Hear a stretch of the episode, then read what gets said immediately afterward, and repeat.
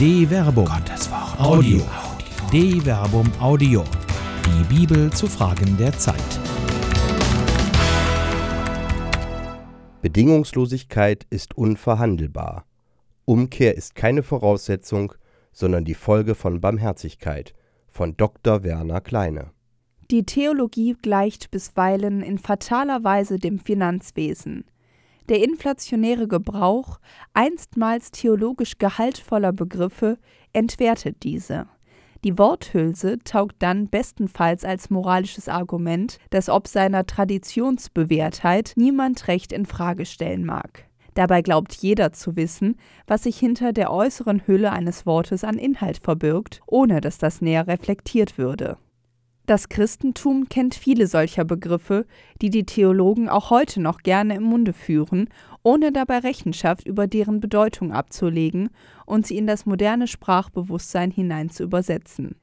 Letzteres wäre Sinn und Zweck der Tradition, aber auch dieser aus dem Lateinischen stammende Begriff, der in seiner Wortbedeutung Überlieferung bedeutet, ist längst zur Hülse erstarrt.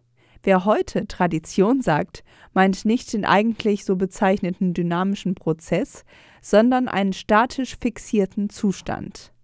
Andere wichtige theologische Begriffe teilen dieses Schicksal. Gnade, Sünde, Erlösung und Gerechtigkeit. In der Gegenwart ist auch die Barmherzigkeit von der Gefahr der inhaltlichen Entleerung aufgrund inflationären Gebrauchs bedroht. Nichts für zarte Seelen. Der Begriff der Barmherzigkeit ist nicht erst durch die Eröffnung des Heiligen Jahres durch Papst Franziskus am 8. Dezember 2015 in aller Munde. Die Barmherzigkeit wird auch das ganze heilige Jahr mehr als präsent sein und immer wieder für alles und jedes bemüht werden. Das heilige Jahr wird schließlich selbst als Jubiläum der Barmherzigkeit bezeichnet. Bereits jetzt häufen sich die Reflexionen über das Verhältnis von Barmherzigkeit und Gnade, von Barmherzigkeit und Gerechtigkeit, von Barmherzigkeit und Sünde, ja von Barmherzigkeit und Erlösung.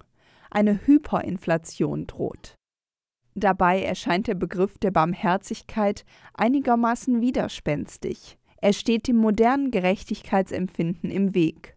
So verwundert es nicht, dass die an der Universität Münster lehrende Professorin Dorothea Sattler wenige Tage nach der lange erwarteten Aussage von Beate Zschäpe im Münchner NSU-Prozess die Frage stellt: Was passierte, wenn Beate Zschäpe durch die heilige Pforte ginge? Das ist in der Tat eine das Gerechtigkeitsempfinden herausfordernde Fragestellung, bedeutet doch das dreifache Durchschreiten der Pforte nach mittelalterlichem Brauch den Nachlass von Sündenstrafen. Die Theologie behauptet ja in der Tat eine Grenzenlosigkeit der Barmherzigkeit Gottes, die auch Papst Franziskus in seiner Ansprache anlässlich des Angelusgebetes am 13. Dezember 2015 betont. Keine Kategorie von Menschen ist davon von der Möglichkeit des Heils ausgeschlossen, den Weg der Umkehr zu gehen und das Heil zu erlangen, nicht einmal die Zöllner, die als Sünder schlechthin angesehen wurden. Gott sei begierig danach, jeden in die zärtliche Umarmung der Versöhnung und der Vergebung aufzunehmen. Der widerspenstigen Zähmung. Wenn das barmherzige Heilsangebot wirklich allen gilt, dann gilt es auch für Beate Schäpe. Das ist in der Tat nichts für zarte Seelen. Tatsächlich versucht auch manch einer, die Widerspenstigkeit der Barmherzigkeit umgehend zu zähmen. So findet sich in einem Facebook-Kommentar zu dem schon zitierten katholisch.de Kommentar von Dorothea Sattler folgende Einlassung. Barmherzigkeit setzt Reue und Umkehr voraus. Sogar Jesus, nicht nur die kirchliche Lehre, zeigt dies im Gleichnis der Sünderin auf. Keiner hat dich verurteilt, der werde auch ich dich nicht verurteilen. Geh hin und sündige fortan nicht mehr.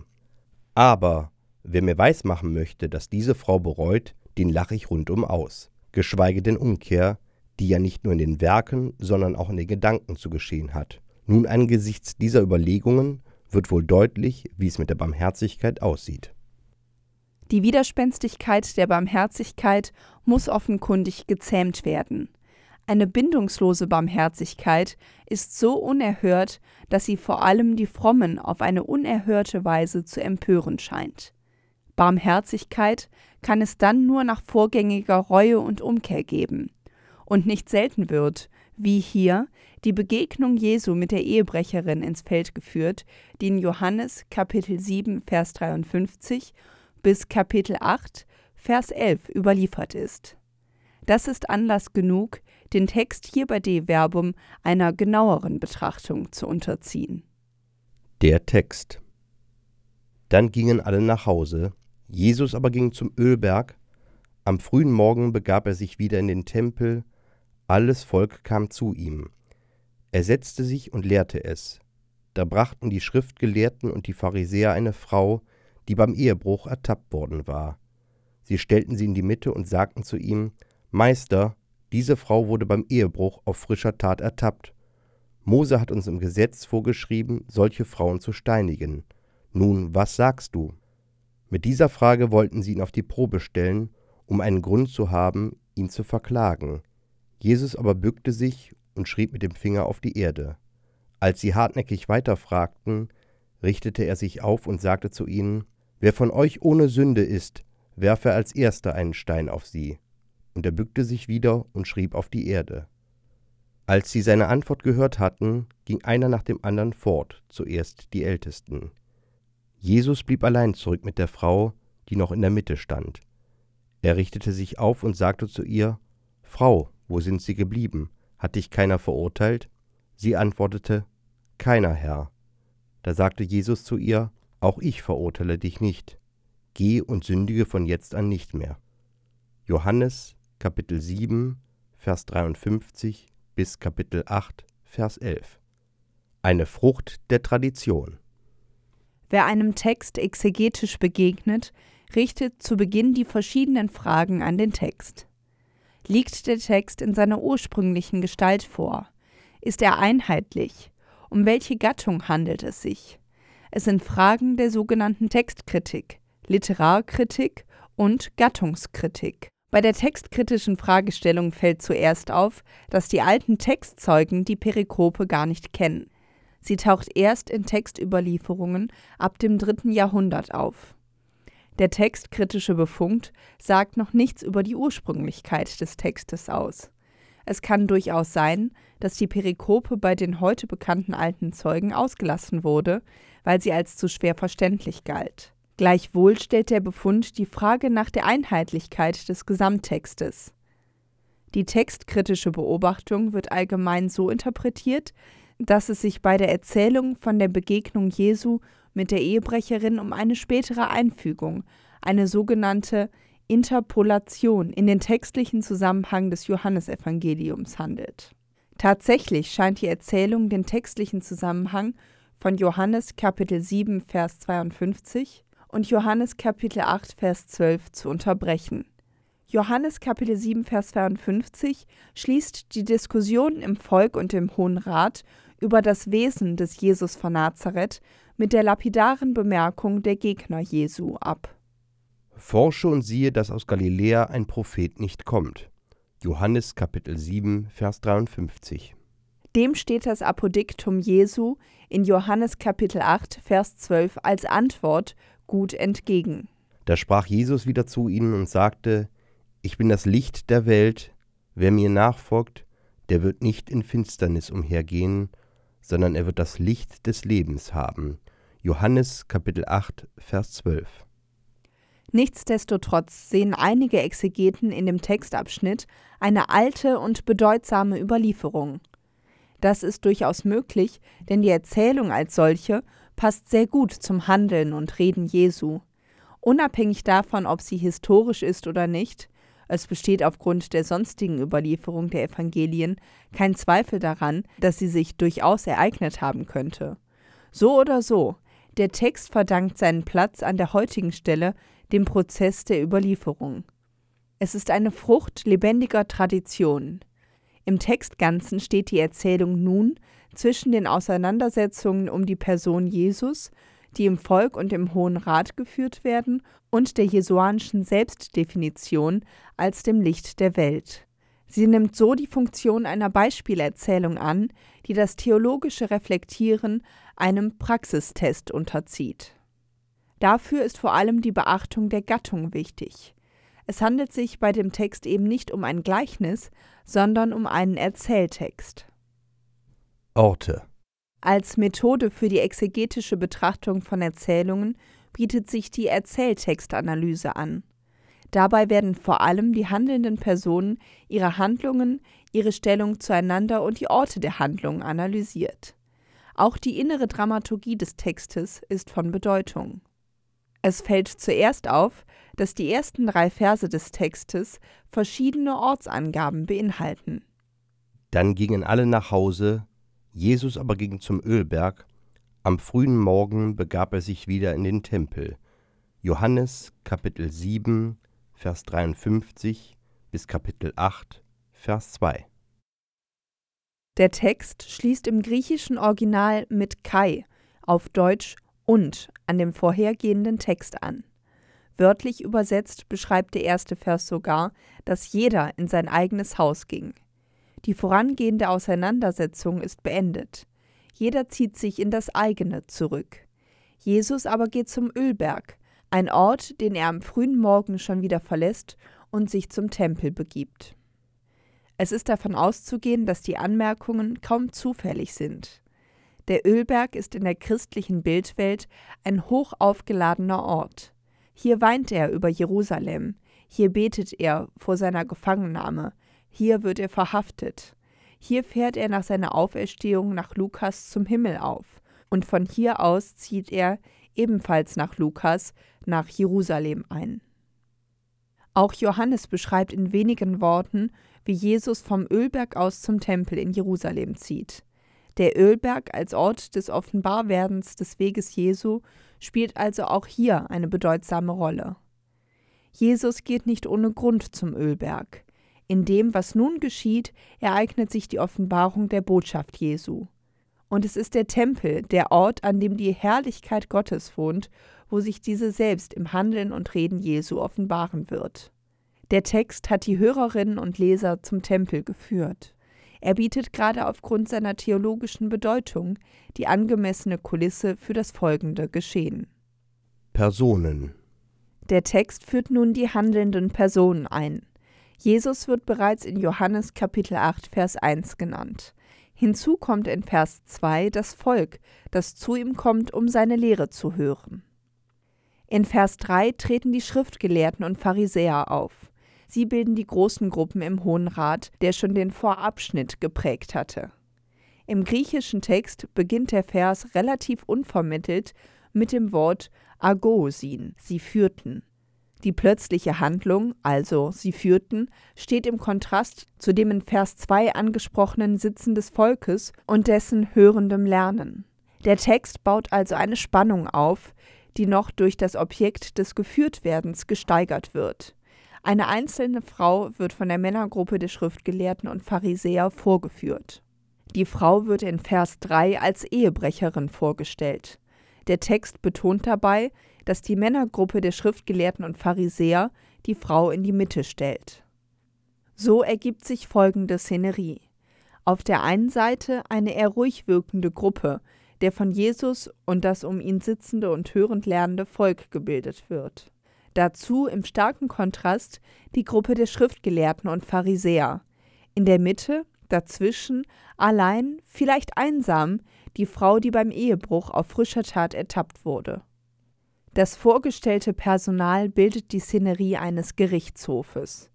Auf der einen Seite die Ankläger und in der Mitte die Angeklagte, die allein steht, also offensichtlich keinen Verteidiger hat. Im Bild wird Jesus so bereits die Rolle des Richters zugewiesen, der im Angesicht des lernenden Volkes das Urteil zu sprechen hat. Und Handlungen. Der Text lebt vom Kontrast ruhender Elemente und Momente höchst dynamischer Bewegung. Bereits der Textanfang ist davon geprägt. In wenigen Versen wird ein intensiver Ortswechsel Jesu vorgestellt. Ihm folgt das Ruhemoment des Sitzens und Lehrens, dem unmittelbar eine höchst dramatische Unruhe folgt. Alle Beteiligten befinden sich nun auf der Bühne des Gerichtes, das im Angesichts der Herrlichkeit Gottes tagen soll. Die Männergruppe der Pharisäer und Schriftgelehrten trägt nun die Anklage gegen die Frau vor. Meister, diese Frau wurde beim Ehebruch auf frischer Tat ertappt. Mose hat uns im Gesetz vorgeschrieben, solche Frauen zu steinigen. Nun, was sagst du? Johannes Kapitel 8, Vers 4. Mit diesem Handeln erkennen sie Jesus offenkundig als Richter an. Gleichwohl relativiert der Text diesen Eindruck sofort durch den Einwand, dass sie Jesus auf die Probe stellen wollen. Sie, die in einem Galiläer auf keinen Fall einen Propheten erkennen können, wollen ihn nur auf die Probe stellen. Jesus beantwortet die Frage mit einer Handlung. Jesus aber bückt sich und schrieb mit dem Finger auf die Erde. Johannes Kapitel 8, Vers 6. Das Bücken kommt einer Verneigung gleich. Es scheint fast eine Demutsgeste zu sein. Hier sitzt kein Richter auf dem Richterstuhl. Der, dem man diese Rolle scheinbar zuweist, bückt sich und schreibt mit dem Finger auf die Erde. Man hat oft gerätselt, was Jesus da wohl auf die Erde schreibt, aber darauf kommt es vielleicht gar nicht an.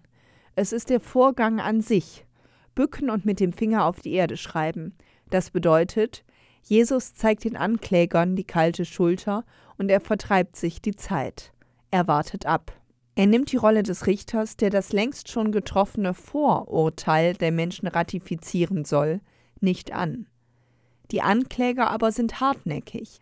Erst jetzt antwortet er auf ihr Weiterfragen Wer von euch ohne Sünde ist, werfe als erster einen Stein auf sie. Johannes Kapitel 8, Vers 7. Worauf er sich wieder bückt und weiter auf die Erde schreibt. Er zeigt ihnen weiter die kalte Schulter und vertreibt sich die Zeit. Er wartet ab. Die Reaktion der scheinbar dominanten Männergruppe passt nicht in das bisher gezeichnete Bild. Das Urteil Jesu ist gesprochen. Es trifft aber nicht die Angeklagte, sondern die Ankläger. Im Spiegel ihres eigenen Gewissens sollen sie die Folgen des Urteils tragen. Im Spiegel ihrer eigenen Erkenntnis vermögen sie nicht mehr zwischen Anklägern und Angeklagten zu unterscheiden. Im Angesicht des mosaischen Gesetzes sind sie alle längst zu Angeklagten geworden. Wer will die Verfehlungen gegeneinander aufwiegeln? Wer darf sich da zum Richter aufschwingen und schon vorher Urteile sprechen? So gehen zuerst die Ältesten, die nach damaligem jüdischen Recht eigentlich das Urteil fällen mussten, und dann nach und nach alle anderen. Der impulsiven Bewegung des Auftretens der Männergruppe steht im starken Kontrast der beschämte Abtritt gegenüber. Die Pointe. Plötzlich ist es still im Text. Jesus blieb allein zurück mit der Frau, die noch in der Mitte stand. Johannes Kapitel 8, Vers 9. Auch das Volk, das am Anfang noch vor Jesus saß, ist plötzlich verschwunden. Bemerkenswert ist die Änderung der Körperhaltung Jesus. Er richtet sich auf. Johannes Kapitel 8, Vers 10. Das Aufrichten, also griechisch Anakipsas, steht im deutlichen Kontrast zum vorherigen Bücken, Kipsas bzw. Katakipsas. Jesus zeigt der Ehebrecherin eben nicht die kalte Schulter. Er sieht sie an. Er gibt ihr Ansehen. Die rhetorische Frage Jesu Frau, wo sind sie geblieben? Hat dich keiner verurteilt? Johannes Kapitel 8, Vers 10. beantwortet sie fast schon lapidar Keiner, Herr. Johannes Kapitel 8, Vers 11. Und so fällt Jesus, der Richter, sein Urteil. Auch ich verurteile dich nicht. Geh und sündige von jetzt an nicht mehr. Johannes Kapitel 8, Vers 11. Bedingungslos heißt bedingungslos. Das ist die eigentliche Pointe. Jesus erteilt der Ehebrecherin keinen Freispruch. Er verurteilt sie aber auch nicht. Ihre Tat ist geschehen. Sie kann nicht ungeschehen gemacht werden. Sie wird damit leben müssen. Sie muss in ihrem Leben die Verantwortung dafür übernehmen und die Folgen tragen. Das steckt in dem. Geh und sündige von jetzt an nicht mehr. Johannes Kapitel 8, Vers 11. Das Urteil Jesu ist von einer bedingungslosen Barmherzigkeit geprägt. Umkehr und Reue sind keine Voraussetzung für dieses Urteil, sondern die Folge. Das ist der eigentliche Skandal der Barmherzigkeit, dass sie eben bedingungslos gilt.